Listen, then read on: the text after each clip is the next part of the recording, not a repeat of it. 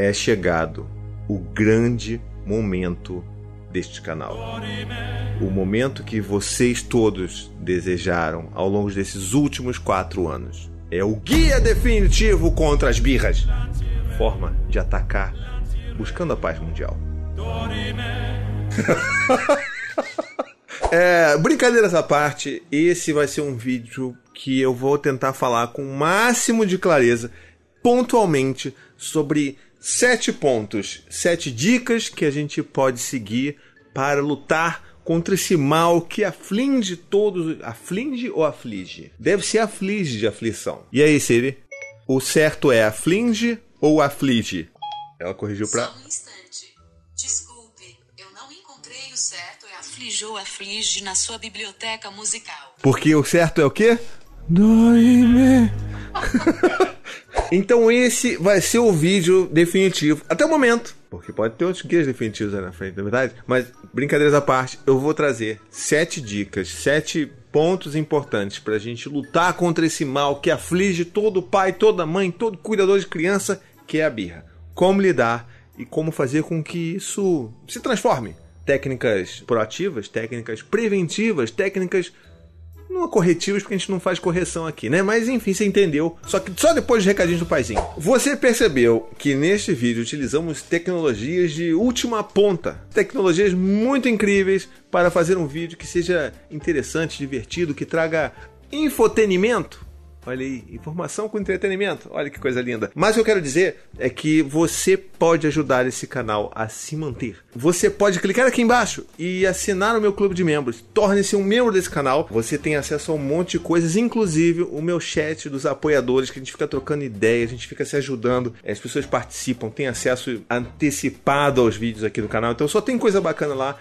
E tudo isso a partir de R$ 7,99 por mês. Tá bom? Então clique aqui, seja membro e venha com a gente nesse mundo incrível do apego. Pois bem, vamos então direto para as nossas sete dicas. E a primeira que eu gostaria de falar para vocês aqui é entenda que tantrums ou birras ou crises emocionais, tudo isso são coisas naturais de se acontecer com uma criança, principalmente uma criança que vai ali entre 1 e 4 anos, que é um período da vida da criança onde isso é muito frequente, isso pode acontecer de verdade. Então essa faixa etária, especialmente, é uma faixa etária que existe uma incidência maior de birras, manhas, tantrums, crises emocionais. Ou seja, não é algo que a criança faz deliberadamente para manipular os seus pais, tá bom? Então entenda isso. A primeira, a primeira chave para a gente lutar contra as birras entender de onde elas vêm. Elas vêm dessa necessidade de ter ajuda para regular seus sentimentos, porque ela sozinha não consegue. Então ela conta com a ajuda de nós, pais, mães ou cuidadores, para fazer essa, essa função, porque nós teoricamente, temos aí nossas funções completamente já desenvolvidas né, para lidar com sentimentos e emoções. Então a gente precisa fazer essa ajuda para corregular, como já falei anteriormente também aqui no canal, isso com os nossos filhos tá bom? Então é importante que vocês entendam que é normal. Esse é o primeiro passo para a gente eliminar o problema do, do, da, da, birra na nossa vida. O segundo item que eu gostaria de chamar aqui é garanta a segurança. O que, que isso quer dizer? Garantir a segurança é você entender que por mais que você precise às vezes dar espaço para o seu filho extravasar aquela birra, aquele, aquela frustração que ela está sentindo, aquela raiva, toda aquela confusão de sentimentos que ela precisa ter um espaço para botar isso para fora, isso precisa ser feito de maneira segura. O que, que isso quer dizer? Quer dizer que algumas crianças, durante esses acessos, elas podem se tornar físicas. Podem querer bater, morder, se machucar, bater a cabeça na parede, bater a cabeça na, no chão, jogar coisas, morder você, pai, você, mãe. Isso tudo pode acontecer durante esses acessos. Isso não significa que seu filho é um completo louco descontrolado. Não, ele está descontrolado naquele momento. E a gente precisa entender que aquele momento é muito específico. Então, se a gente quer dar espaço para os nossos filhos passarem por isso, estando ali perto para dar o suporte emocional que a gente precisa dar, a gente tem que garantir a segurança também. Então, se aquela criança está se tornando muito violenta, muito física, vale a pena às vezes você retirar, você cogitar retirar a criança do local. E isso não significa que você está punindo, que você está sendo um péssimo pai, péssima mãe por isso. Não, você está prezando pela integridade daquela criança e das crianças, provavelmente as crianças que estão ao redor dela. Às vezes vale você fazer uma contenção, tem crianças que precisam de uma contenção. O Dante, por exemplo, quando ele tinha seus dois, três anos, ele precisava dessa, desse limite físico. Então a gente precisava abraçar ele, e às vezes ele debatia, debatia, debatia, filho, filho, tá tudo bem, papai tá aqui, o papai tá te ajudando para você não se machucar, você pode chorar se você quiser, tá tudo bem, papai tá aqui. E aí você vai repetindo entendendo que esse movimento de garantir a segurança também é um sinal de amor. Não estou falando pegar o seu filho e trancar ele num quarto até que ele esteja bem, porque ele vai poder se machucar lá também, tá bom?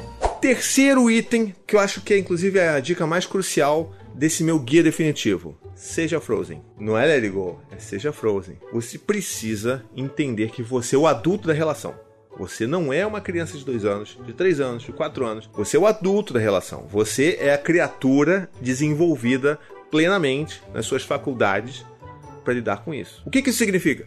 Que você precisa permanecer calmo. Na medida do possível, na medida do possível. Mas você precisa entender que a sua tarefa é permanecer calmo. Você precisa ser a Frozen. Você precisa ser aquela brisa gelada que vai ajudar a baixar a temperatura do seu filho. E não um bafo de um dragão que vai fazer com que seu filho exploda mais ainda, sabe? Você não tem que jogar carvão, você tem que jogar um, um ar-condicionado ali, um splitzinho ali. E a gente só consegue fazer isso se a gente estiver calmo e a gente entender que a nossa, o nosso tom de voz, a energia que a gente está vibrando, que ela seja uma energia calma. Porque de coisas né, expansivas e violentas e tudo mais, isso, tudo isso já está no seu filho.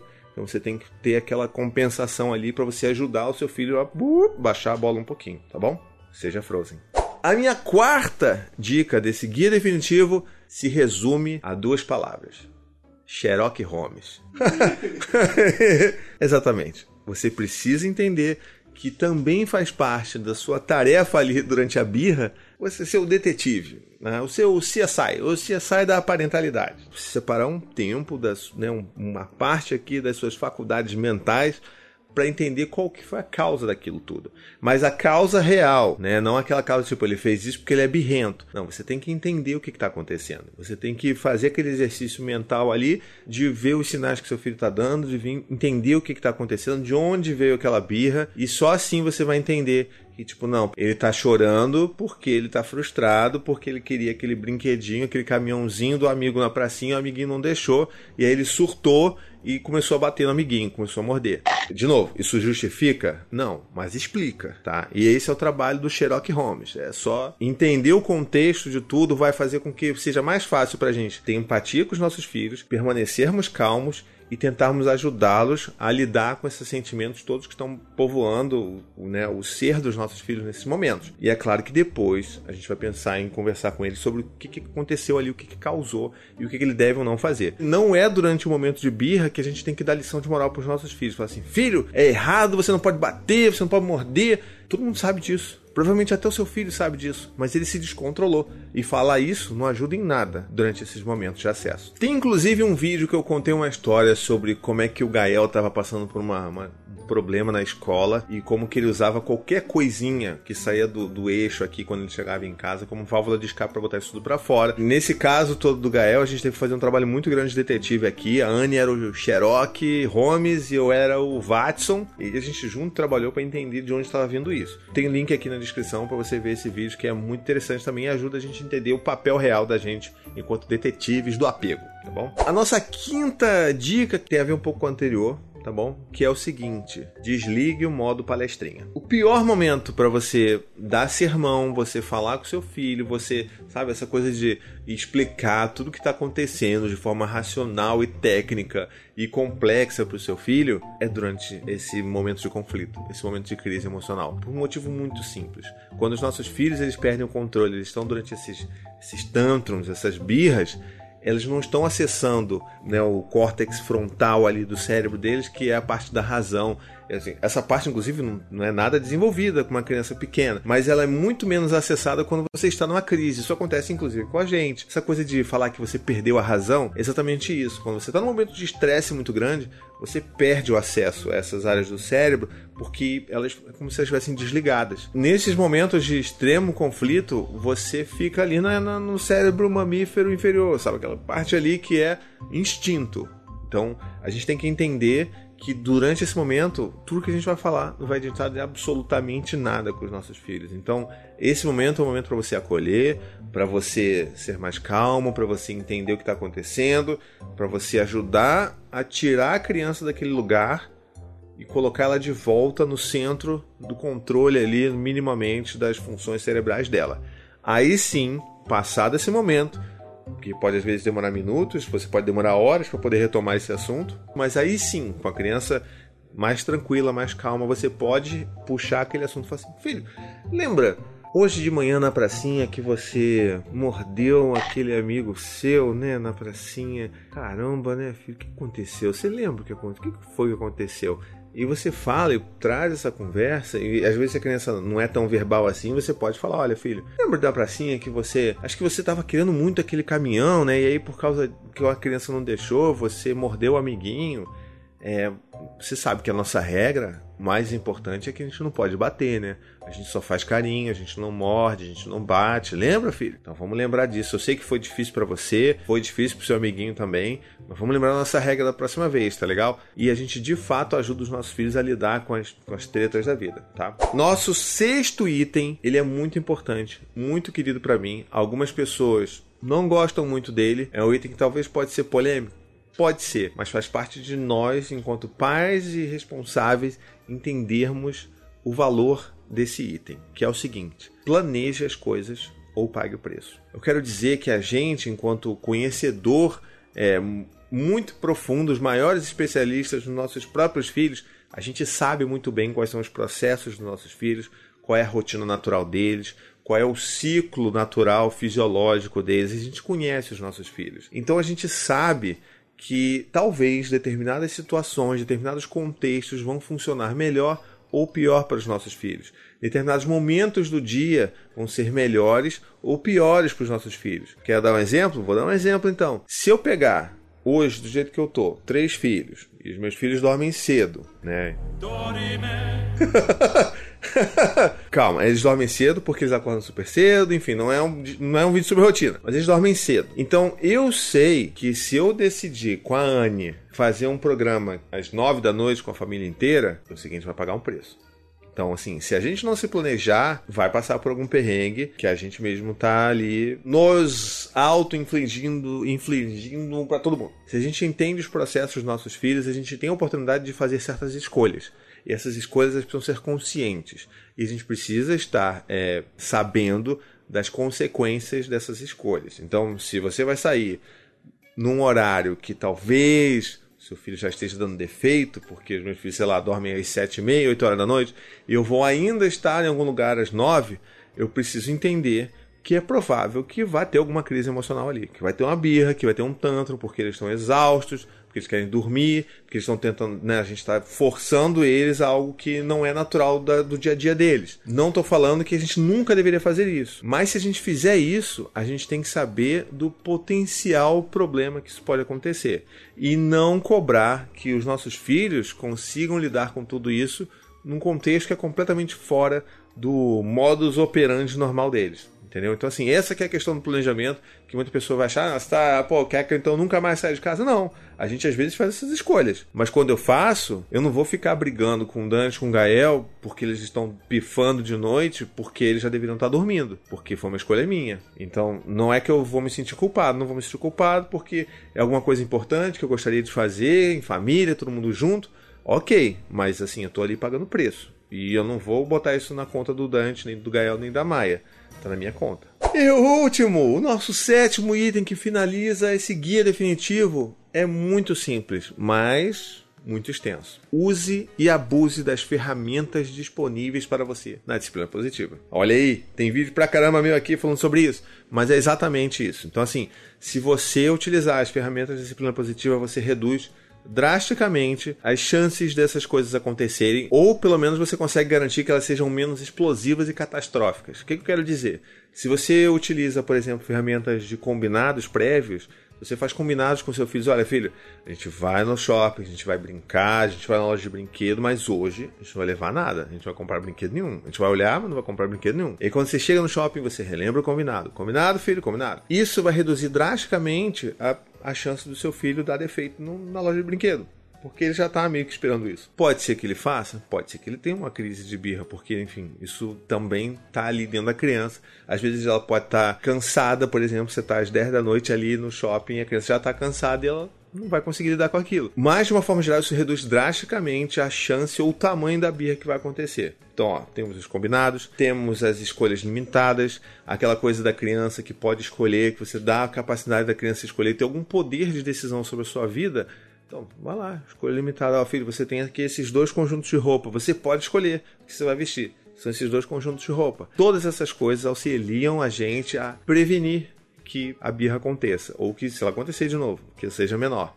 É, outra coisa também, a gente pode usar o cantinho da calma, por exemplo. Tem tudo isso tem vídeo aqui no canal, tá bom? Tá tudo na descrição. Cantinho da calma, que é você construir um lugar especial da casa que a criança se sinta segura, que você pode convidá-la a ir para esse lugar para ela se acalmar se ela estiver passando por alguma sabe? Começando a se alterar, começando a sentir alguma dificuldade para lidar com algum sentimento, ficando com raiva, enfim. Filho, vamos lá respirar um pouco? Vamos lá no nosso cantinho da calma?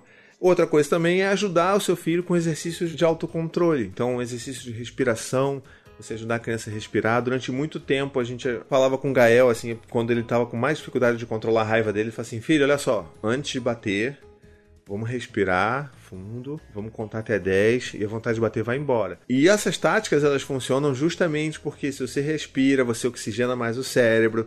Se você conta, você força o seu filho, né, o cérebro do seu filho a entrar, a acessar mais a, a área racional do cérebro. Por exemplo, outra coisa que a gente pode usar, mas com parcimônia, é a distração. Né? Então, assim, vamos desviar a atenção. Isso funciona especialmente para crianças menores, de um ano, dois anos. A gente quer ali criança tá ali no foco ali de meter o dedo na tomada ou de meter a mão, a boca no controle. Vamos desviar a atenção. Pega um outro saco de brinquedo que ele não vê há alguns meses e vamos fazer aquilo ser um evento. Não estou falando para você desviar a atenção de tudo que seu filho né, passar na vida. Tipo, ah, bateu o pé, tá sangrando o pé. Não, filho, olha aqui, é borboleta. Não faça isso. Isso é desrespeitoso, tá bom? Mas quando a criança é menor, dá pra gente pensar nisso. Agora, quando a criança é maior, Vamos explorar o que está acontecendo. Então, todas essas ferramentas de disciplina positiva vão ajudar você imensamente a lutar contra esse grande vilão da parentalidade, que é a birra. Que, na verdade, é só uma invenção do pessoal. Porque se todo mundo falasse em crise emocional, ninguém ia precisar estar tá procurando aí no YouTube por guia definitivo contra a birra. Então é isso. Temos aqui agora sete dicas muito especiais e que eu tenho certeza que vão te ajudar no dia a dia. Escreve, sabe o que eu quero que você faça? Eu quero que você escreva no papel cada uma dessas sete dicas. E coloque essas sete dicas lá na sua geladeira, no lugar que você passe sempre. E essas sete dicas vão te ajudar, se você todo dia passar por ali, vão te ajudar a lembrar as estratégias que você vai criar quando seu filho tiver a próxima crise de choro, crise emocional, tantrum, birra, etc. Se você fizer isso, posta lá no Instagram e me marca. Posta nos stories lá, bota arroba oficial, que eu vou ter o maior prazer de ver que você está fazendo isso e vou repostar também. Então, se você gostou desse vídeo, não esquece, comenta aqui, curte, dá o teu joinha, assina o canal. Tem muita gente que vê meus vídeos que não assina o canal, cara. Que que é isso, jovem? Faça aí o favor. E se você já assina o canal, não esquece de considerar se tornar um membro, apoiador do meu canal clica aqui no Seja Membro e veja como você pode me ajudar, tá legal? Um beijo, até a próxima e tchau, tchau.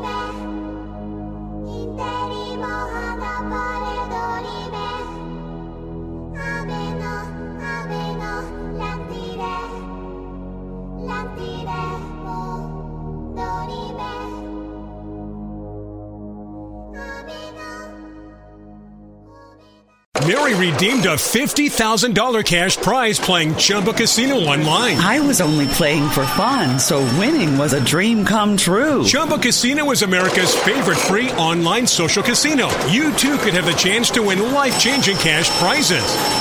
Absolutely anybody could be like Mary. Be like Mary. Log on to ChumboCasino.com and play for free now. No purchase necessary. Void where prohibited by law. 18 plus terms and conditions apply. See website for details. The voice in the preceding commercial was not the actual voice of the winner.